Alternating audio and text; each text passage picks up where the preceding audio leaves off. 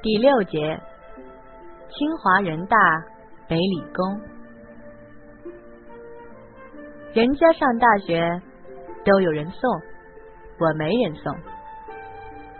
临上北京之前，宋乐天和大牛拍着胸脯向我爸我妈保证说，一定照顾好我。叔婶，你们就放心吧，我们三学校离得那么近。他打个喷嚏，我都能听得见。这话是大牛说的。我妈打从高一的时候就喜欢大牛，说这孩子老实好。大牛他们家就住我们家楼下。当初我爸买了新房子，我来看的时候吓了一跳，这不是大牛他们家吗？后来放假的时候，我几点出门，几点回家，宋乐天都知道的清清楚楚，都是大牛说的。我爸妈不知道我和宋乐天的事，我可不想他们说我早恋。可是宋乐天他们家倒是大方，我头一回上他们家门，他妈就跟接待儿媳妇似的，拉着我的手问长问短。还给我讲宋乐天小时候的事儿。他妈跟我说，宋乐天小时候的床在地当间儿，因为他一靠着墙就抠，他们家的墙被他抠了好几个窟窿。我就笑，他妈就越讲越多，越讲越高兴。这回我可真是受宠若惊来着。我上大学以前。从来没见过宋乐天他爸，他爸成天开会，不开会就吃饭，反正见不着人。在宋乐天和大牛的游说下，我爸我妈没去北京送我入学。火车开来的时候，我看见我妈哭了，一个没忍住，我眼圈也红了。我就这么离开家了，长这么大。我还从来没离开过我妈呢，要不怎么说年轻好呢？才一会儿功夫，三人就开始胡吃海塞，把离家的愁绪扔一边去了。我指着他俩的鼻子，小声说：“你俩给我注意点好歹也是大学生了，别不骂人张不开嘴，让人家以为咱们是小流氓。”北方男生就这点不好，张嘴就骂人，出口脏字像是生下来就会说似的。瞅宋乐天一副书生样，说起脏话来一点儿也不含糊。我估计，要是有一个什么说脏话奥林匹克，他也照样拿冠军。上回来北京还是三岁的时候，我爸出差带我来的。三岁以后再也没到过北京。那趟车上不少去上学的学生，秦皇岛那站下了一批，其中有一个是我们原来五班的同学，是去燕山大学念电气自动化的。到了北京站已经是傍晚了，站门口海海的人，好多都站在插着的横幅下面。横幅上边写着各个大学的名字。喏，你们清华在那儿呢。大牛一统宋乐天，朝前边努了努嘴。三个人都找到了组织，约定第二天中午在人大门口见。那年头，email 还不实行，我们三没有传呼，没有手机，谁也不知道谁的地址。想见面，只有这么一招了。我的寝室编号三零六，因为大一那年数次卫生不合格和寝室中美女四名，被老大誉为乱世佳人，还堂而皇之的让懂书法的老三写了挂在门上，大言不惭。我睡靠窗的上铺，下铺是我大学时代的知交王艳。王艳是烟台姑娘，毫不夸张的说，那是我这辈子所亲眼见过的最漂亮的女孩。人家不都说天妒红颜吗？王艳就是，她有哮喘病，一生气就犯病，心脏也不好，所以双颊总是红扑扑的。开始我还以为那是健康，后来王艳说是因为心脏不好，我惊愕了半天。北京理工是理科学校，男多女少，最正常不过。人文系的美女最多。我们经管院的由于文理兼招，男女比例还不算失调。王艳绝对算是系花，可她从来不肯跟男生多说一句话。大一过后，她就有了一个绰号“冰美人”。真是的，我又把话扯远了。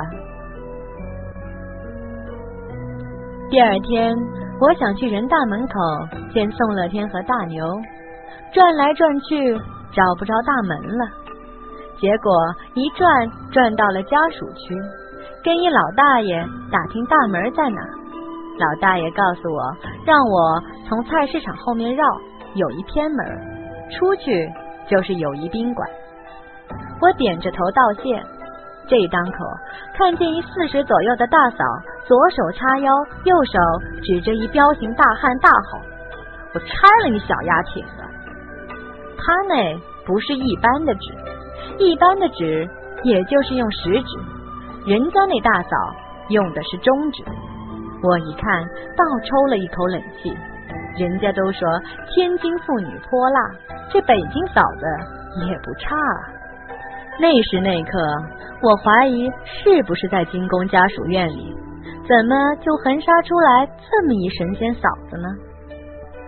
人大门口不远处有一立交桥，我刚走到桥底下，就有一个模样猥琐的男人走过来。小姐，要毕业证吗？我吓了一哆嗦，那时候刚到北京，哪领教过这个啊？后来可不了。后来我和宋乐天大牛俩在一起，要是碰上这事儿，宋乐天肯定也压低声音说：“我这也有，你要吗？”对方立马撒丫子就跑，老远就看见大牛冬瓜一样立在人大门口，跟个门神似的。宋乐天还没来，他路远，我走过来十分钟，他得坐车。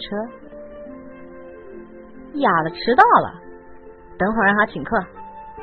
大牛刚来北京一天，就把北京男生挂嘴边上的词都学会了，还真有天赋。宋乐天从车站跑过来，T 恤衫都湿透了。我操，太热了，这他妈哪是人待的地方啊！你他妈少废话，找地儿吃饭去。大牛招呼我。往理工那边走，你们俩嘴给我干净点知道的，你俩一个清华，一个人大的；不知道的，还以为我领俩流氓上派出所自首呢。哎，大牛，上哪儿？我对付一北京的，跟我说魏公村那边东西挺好吃的。魏公村里面有一个小市场，几个小店的菜还都不错。我们班的男生曾经戏言：“借问酒家何处有？书童遥指魏公村。”那天我们三在进入眼帘的第一家饭店吃了一顿，开了啤酒，干杯庆祝我们大学生涯的开始。酒足饭饱之后，宋乐天让大牛先回人大了，他非要送我回宿舍不可。我们就沿着长长的围墙往南门走。进校门的时候，他忽然捉住我的手，紧紧握着。我当时特紧张，因为那是第一次有男孩子牵我的手。南门边上两楼都是男生楼，里里外外都是男生。宋乐天牵着我的手，低头走路，也不说话。你干嘛？我憋不住问了他一句。我听人家说你们学校男女生比例七比一，哟呵，感情跟这吃醋呢，有意思。我可没听说你们学校男女生比例多少。担心我干嘛呀你？你没听说过清华自古无美女吗？顿了顿，宋乐天问我：“你们寝室有电话吗？”还没安呢。听说要连电话线，现在没有。怎么着？你还怕我飞了呀？德行，你飞得了吗？你就你那小样的，除了我，谁要你啊？一听这话，我来劲儿了。最烦宋乐天这种不把我放在眼里的口气，好像他自个儿是个空前绝后的帅哥似的。宋乐天，你别得意，这话你说的，你记住了。你给我看着，看看有没有人追我。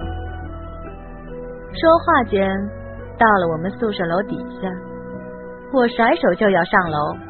你还别说。别看我没谈过恋爱，这耍脾气使性子，我可是天生就会。宋乐天眼疾手快，一把拉住我：“生什么气啊你？这不闹着玩呢吗？”心怡，谁呀？正说着话，王艳和我们宿舍老三从后面过来了，看见宋乐天拉着我的手，笑眯眯的问我。我真没有在人前介绍男朋友的心理准备，看见王艳和老三，我就犯怵了。倒是宋乐天不紧不慢的对王艳和老三说：“我叫宋乐天，二位一看就知道我俩啥关系了吧？我甭说了，二位美女怎么称呼啊？”我当时又羞又窘。当着王艳和老三的面，就在背后狠狠给了宋乐天一脚。您看，我说您是美女，他还不乐意了。得，下回再见吧。金莹，我礼拜六上午来找你，晚上早点睡。美女们，拜拜啊！我心里这个气呀，你说宋乐天怎么就这么平呢？我这才上大学第二天，他就来给我搅局。这往后的四年，我可怎么过啊？我宋乐天一走，王艳和老三走过来，抱三八的一左一右夹住我，问：“行啊你，高中就糊弄回来一小男朋友？哎，是咱学校的吗？哪个系的？”我无辜的看着他们俩，只好把宋乐天的基本情况如实交代。不出所料，那以后在班级和系里的同学渐渐互相熟悉后，男生女生都知道我有一个青梅竹马的小男朋友。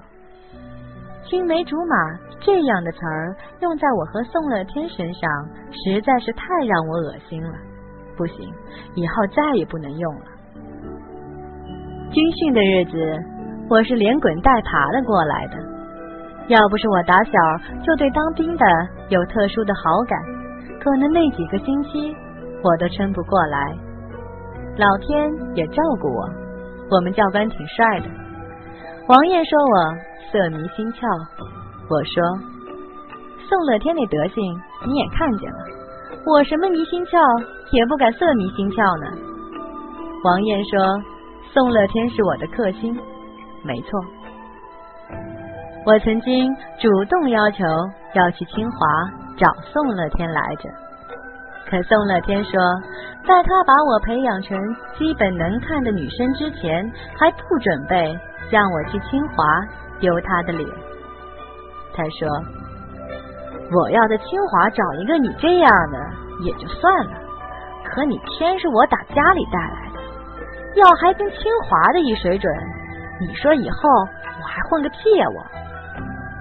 他这话亏了是在北理工说的，要搁在清华，肯定被乱棒打死。大一下半年，我们装了电话，结束了在楼下电话亭排队的日子。